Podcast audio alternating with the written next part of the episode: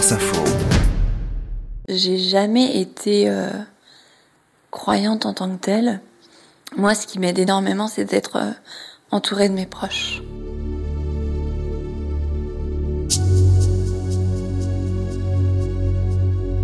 Chapitre 16 L'expérience d'une vie.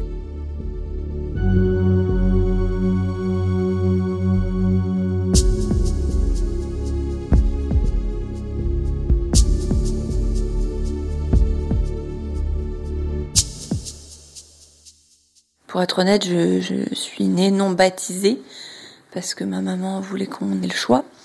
Euh, j'ai fait un peu de catéchisme dans l'enfance comme euh, tous ceux de ma classe parce que je voulais le faire par imitation. Et puis ça s'est pas très bien passé avec les grenouilles de bénitier euh, de l'endroit où j'étais née, qui ne voulaient pas que je chante à la messe de Noël parce que j'étais pas baptisée. Donc ça m'a ça m'a un peu éloignée de Jésus. J'ai jamais eu vraiment de, de croyances comme ça. Je sais pas si on dit parallèle, mais non, de croyances, de religion, de foi. Je me suis jamais dit que euh, si j'agissais bien, j'allais me retrouver au paradis. Ou j'ai jamais pensé comme ça. Euh, mais non, ce qui m'apaise, c'est principalement mon mon rapport aux autres et la présence des autres, la présence de ces incontournables autour de soi. Et c'est ce qui se construit en ce moment autour de moi et c'est c'est là où j'estime que j'ai beaucoup de chance d'être entourée par mes proches. C'est que j'ai mes parents, j'ai mon mari, euh, mes sœurs un peu moins parce qu'elles vivent loin, les pauvres. Mais euh, j'ai au moins euh, mes, mes parents et mon mari qui tous les jours euh, se relaient à mon chevet, euh, dorment avec moi, euh, m'aident à faire ma toilette, à, à, à manger, à tout ce que pourrait faire le personnel finalement. Mais ils le font avec moi et, et ça amène aussi autre chose à la fin de vie. Euh, c'est vrai qu'on pourrait voir la fin de vie comme quelque chose de, de terrible et il y en a des aspects terribles, hein, notamment au niveau de la dignité, euh, où par moments c'est très difficile. Mais on construit aussi des moments euh, qu'on n'aurait jamais construits sans ça. Euh, et de retrouver des, des petits goûts d'enfance ou des, des petites anecdotes ou, ou des petites choses comme ça. On passe des, des moments tellement plus intenses, tellement plus vrais parfois que je vais pas dire que c'est une chance d'être en fin de vie, j'irai pas jusque là, mais euh, je suis reconnaissante de pouvoir avoir cette fin de vie là. Ça c'est sûr.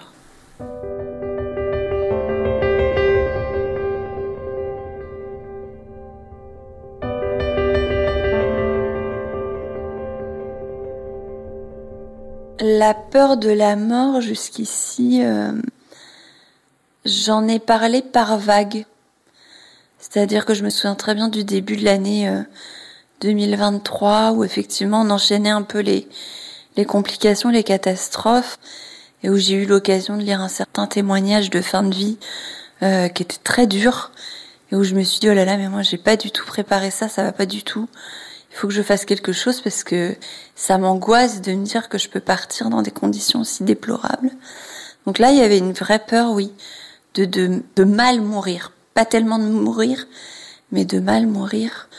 Euh, Aujourd'hui, oui, il y a un peu plus de peur de, de mourir pour de vrai, oui. Alors je, je m'en ouvre, euh, ça dépend des moments, je m'en ouvre évidemment beaucoup avec ma psychologue qui est quelqu'un de formidable et, et qui m'aide toujours à trouver un peu les clés pour savoir euh, à quoi correspond euh, vraiment cette, euh, cette peur, ce qu'on peut y trouver ou pas. Elle est vraiment très aiguillante et très soutenante. Et puis parfois, tout simplement, j'en, j'en parle aussi avec mes proches quand ça va pas. Tout comme l'autre soir où j'ai su dire, alors que moi j'étais censée me reposer, juste récupérer sur mon lit, et où c'est monté, j'ai, j'avais mon papa en face de moi assis euh, sur sa chaise qui attendait juste que je me repose, et, et j'ai su lui dire juste, papa, j'ai peur. Et il a, il a rien fait d'incroyable, il est juste venu près de moi. Il a pris ma main, il a dit, moi aussi j'ai peur. C'était pas grand chose, hein, mais sa main, ma main dans la sienne et juste savoir qu'il était là, qu'il entendait, qu'il comprenait que je puisse avoir peur, que lui aussi partageait ça. Euh, c'est peu de choses, mais il y a des fois juste se, libérer de cette émotion, juste la dire. la formuler en fait. Il y a des fois rien que ça, c'est salvateur. Et de savoir que les autres sont à côté, qui comprennent ou qui comprennent pas, mais en tout cas de lire dans leur regard ou, ou dans leurs gestes qu'ils seront là, quoi qu'il arrive. Ça, c'est quelque chose qui fait énormément de bien. Mon papa a peur de sa propre mort, je pense. Il a extrêmement peur de la mienne. Mais je sais que le moment venu, euh, en tout cas, c'est un de mes souhaits. Je ne sais pas si ça pourra se faire, mais le moment venu, euh, normalement, il aura, il aura ma main dans la sienne. Tout comme ma mère, tout comme mon conjoint et j'espère mes deux sœurs. Ils seront là, en fait. Juste ça, ils seront là. C'est de l'accompagnement, c'est vraiment, moi, je, je, je recherche pas de, de recettes miracles, mais juste ne, ne pas être seule là-dedans et être euh, accompagnée du début euh, à la fin, être, euh, être prise par la main plus que même soutenue par les épaules, mais prise par la main, ouais.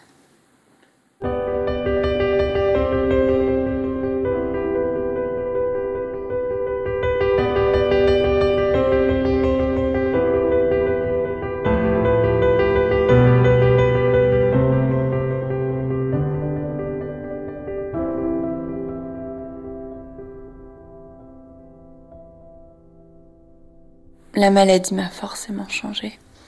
Je suis plus la même personne.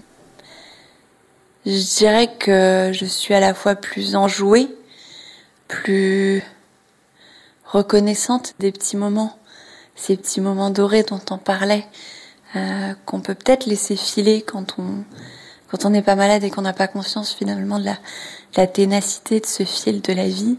Je pense que j'ai savouré beaucoup plus de choses depuis un an et demi que que j'aurais pu en savourer.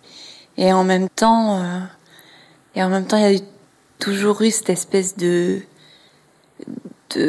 d'ombre qui plane au-dessus et qui m'a enlevé toute ma toute mon insouciance. C'est souvent ce que j'ai dit au début, que tout ça m'avait enlevé mon insouciance parce que à 30 piges, on est censé euh, partir un week-end au hasard, en vacances un peu comme on peut, euh, on s'en fout, euh, on se fait plaisir.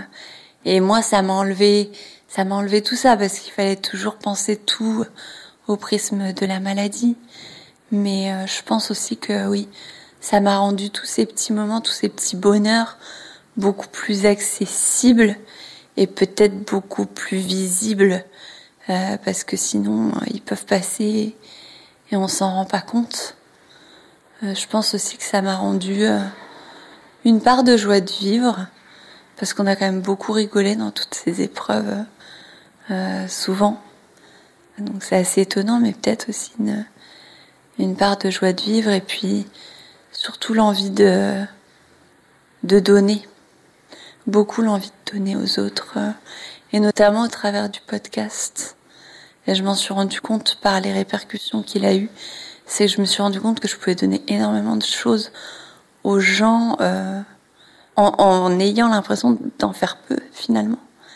Mais euh, ça c'est peut-être un petit regret, ça aurait peut-être pu venir plus tôt, mais cette envie de donner euh, a été un peu décuplée, ouais.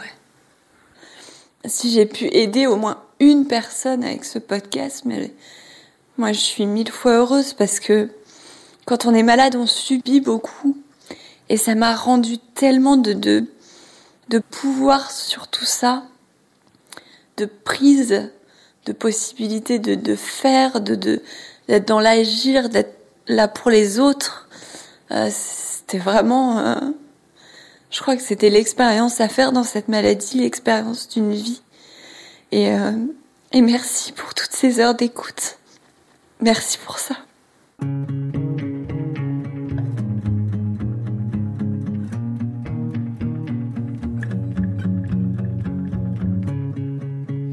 The stone set in your eyes. Am I such a thorn in your side? Should I wait for you?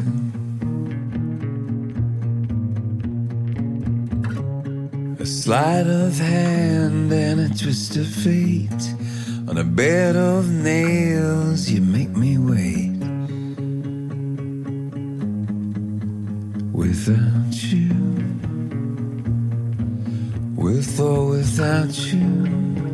Clémentine Lecalo-Vergniaud s'est endormie le 23 décembre 2023 dans sa chambre de l'hôpital Paul Brousse à Villejuif. Elle avait 31 ans.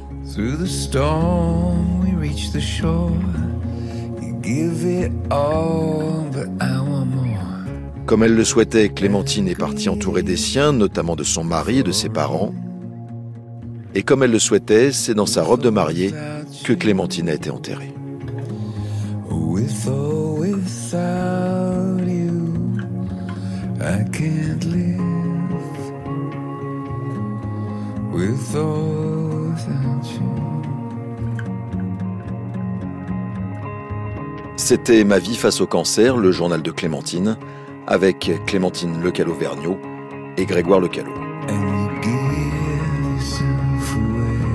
Réalisation Laure-Hélène Planchet. Mixage Raphaël Rasson et Pauline Pénanec.